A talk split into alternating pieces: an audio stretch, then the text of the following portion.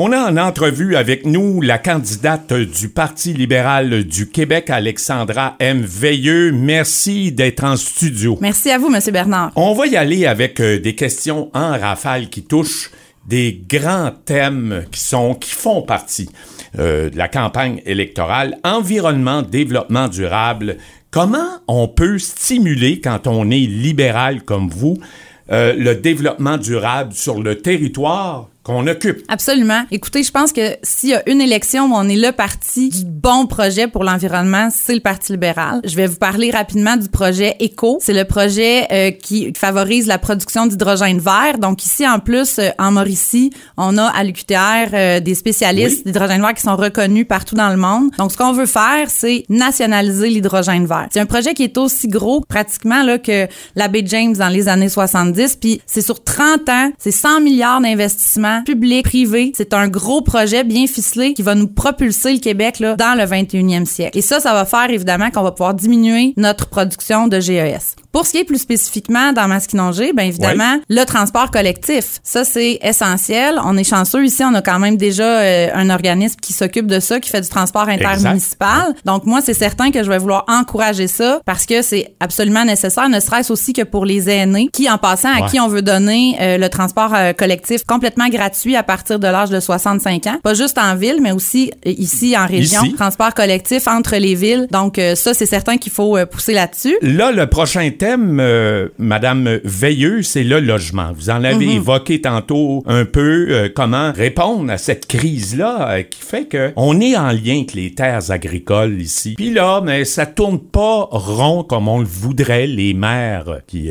critiquent la loi 103. Et ben écoutez, juste avec ça, c'est pas évident. Absolument, vous avez raison, Monsieur Bernard. Puis c'est d'ailleurs pour ça que une des premières choses qu'on veut faire, c'est qu'on veut réformer la loi sur la protection du territoire et des activités agricoles pour justement revoir la gouvernance de la Commission de protection du territoire agricole, la fameuse CPTAQ, qui a effectivement euh, beaucoup de pouvoir, avec raison, parce que c'est sûr que c'est très important, là, évidemment, de, de, de conserver nos, nos, terres agricoles, de s'assurer que nos, nos, zones vertes sont euh, préservées. Mais d'un autre côté, ce qu'on remarque, puisque les, les, agriculteurs me disent aussi, c'est que c'est des lois qui n'ont pas nécessairement changé depuis très longtemps. Puis aujourd'hui, la machinerie, là, est plus ce qu'elle était hein, dans les années 80. Donc, sur une terre agricole, euh, il y a des sections aujourd'hui à cause de la grosseur euh, des machineries que les agriculteurs sont plus capables d'aller cultiver seulement. Donc il y a des petites zones comme ça qu'on pourrait évidemment euh, repenser la vocation. Il y a aussi des zones agricoles qui parfois ils ont un fort potentiel agricole qui sont pas euh, utilisées en ce moment. Donc ça là, c'est vraiment un enjeu essentiel pour moi dans Masquinongé, l'agriculture, je l'ai dit à, quelques reprises et c'est quelque chose que je voudrais faire aussi euh, assez rapidement là euh, dans, dans mon mandat, c'est de m'asseoir avec tous les acteurs locaux de la région pour vérifier justement partout. Telle zone, est-ce qu'on la conserve verte? Est-ce qu'on peut peut-être morceler cette, cette terre-là? Peut-être que c'est pour la relève, peut-être que c'est pour du résidentiel, une petite section. Donc, il faut revoir notre façon de penser, je pense, euh, l'agriculture, puis justement le zonage en région, surtout, encore une fois, si on est sérieux quand on parle de logement puis de, pénurie de main-d'œuvre. On parle d'un duo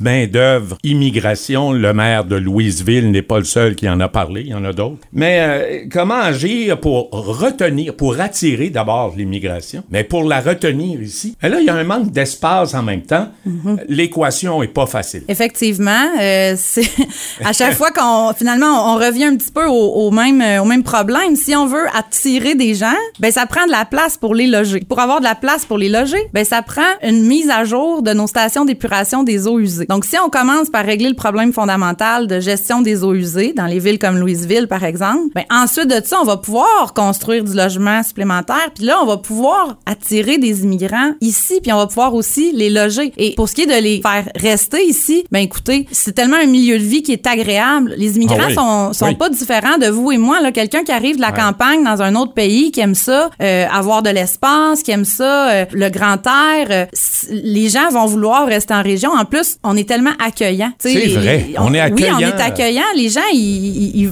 une fois qu'ils sont implantés, la personne qui a sa petite famille, elle va vouloir rester ici, ou la plupart vont, vont souhaité rester ici. Donc, si après ça, il y a des enjeux de rétention, on, la, on verra, puis on, on, se préoccupera du problème en temps et lieu. Mais moi, là, je suis convaincue qu'on a tellement de choses à offrir, puis c'est tellement, on est tellement dans une belle région ici. Les gens vont s'implanter ici, leurs enfants vont aller à l'école ici, ils vont participer à l'économie d'ici, puis ils vont non seulement ça, mais ils vont aussi se franciser rapidement. On sait que régionaliser l'immigration, c'est un grand, grand facteur de francisation. C'est beaucoup plus rapide parce que tout le monde parle français ici. Donc, les gens parlent français, ils vont apprendre le, français très rapidement. Donc, j'ai aucune, euh, j'ai aucune crainte à cet effet-là. Puis encore une fois, si jamais on a un problème de rétention, ben on pourra évidemment s'en occuper euh, en ben temps et lieu. Euh, autre domaine, Madame Veilleux, l'économie, l'inflation. On est touché. Je pense que la province, si elle a déjà été touchée comme ça, peut-être dans la crise de 1929, mais enfin. Mais là, c'est une crise qui est en cours, économique. Comment comptez-vous agir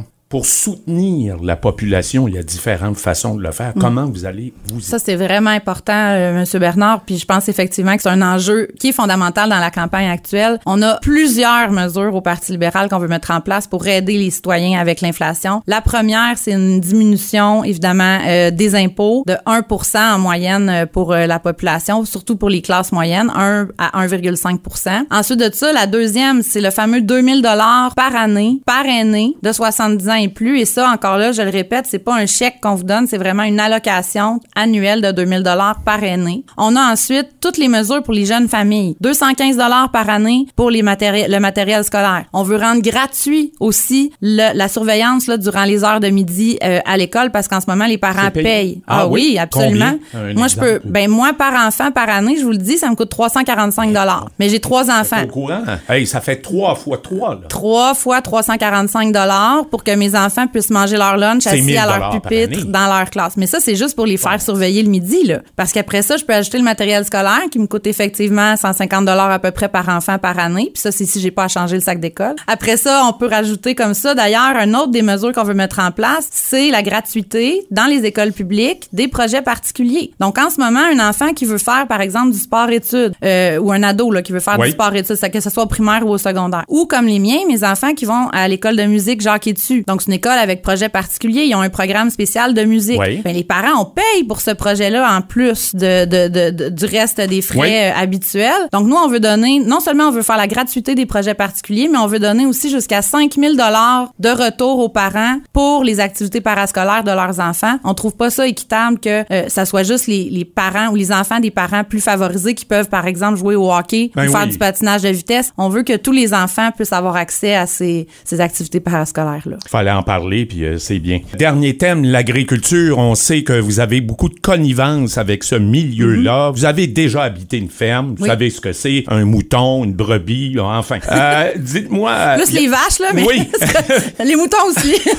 Dans le contexte économique actuel, l'inflation, on a vu la Banque du Canada qui a relevé son taux directeur, manque de personnel. Qu'est-ce que vous allez mettre sur pied une fois élu le 3 octobre? Ben, c'est un de mes enjeux principaux en tant que futur député de Masquinongé, puis j'en ai fait l'annonce euh, il, y a peu de temps. Donc, la première chose que je vais mettre en place ici dans Masquinongé, spécifiquement pour les agriculteurs, les producteurs d'ici, c'est un guichet unique. Donc, avec des services spécifiquement que nos producteurs puissent passer moins de temps à, à faire de la gestion de leur entreprise avec la paperasse, plus de temps au champ, là où c'est leur passion de toute façon, justement. Les agriculteurs là, sont ensevelis de paperasse. Souvent, en plus, ils doivent faire ça pendant l'été. Ils travaillent déjà le 80 heures semaine pendant l'été dans le champ. Là, sais. Ils ont de la misère en plus, vous le dites bien, avec euh, eux autres aussi, la pénurie de main-d'œuvre les, les affecte. Donc, ils ont besoin d'aide. Ils ont besoin aussi qu'on leur d'avoir accès aux programmes auxquels ils ont droit. Ils sont, sont tellement occupés que des fois, il y a des programmes qui pourraient, euh, pourraient appliquer dessus, puis ils sont même pas au courant. Ils savent Donc, pas. Exactement. Donc, moi, je veux changer ça. Je veux qu'il y ait des, des employés là, vraiment dévolus à ça dans Masquinongé pour accompagner les agriculteurs là-dedans, les aider pour remplir ces formulaires-là, puis les, tenir au courant aussi des différents euh, programmes auxquels ils ont le droit. Évidemment, je rentre là-dedans aussi tout ce qui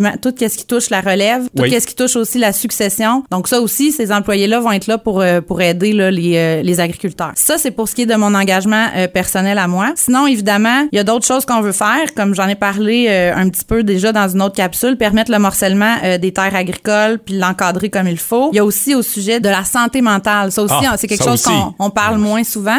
Mais les agriculteurs sont touchés. Puis on s'entend-tu que si un matin là, euh, tu files pas trop, euh, ben tes vaches là, euh, il faut Faut- qu'il- faut il y aller. Il faut y aller quand même. Tu sais, c'est pas comme une, une job de bureau. Donc on veut mettre en place aussi un fonds pour favoriser le bien-être des agriculteurs puis déployer des travailleurs de rang partout sur le territoire. Alexandra M. Veilleux, ça a été un plaisir. On va vous retrouver durant la campagne. Merci beaucoup d'avoir été à notre antenne. Un plaisir, Monsieur Bernard.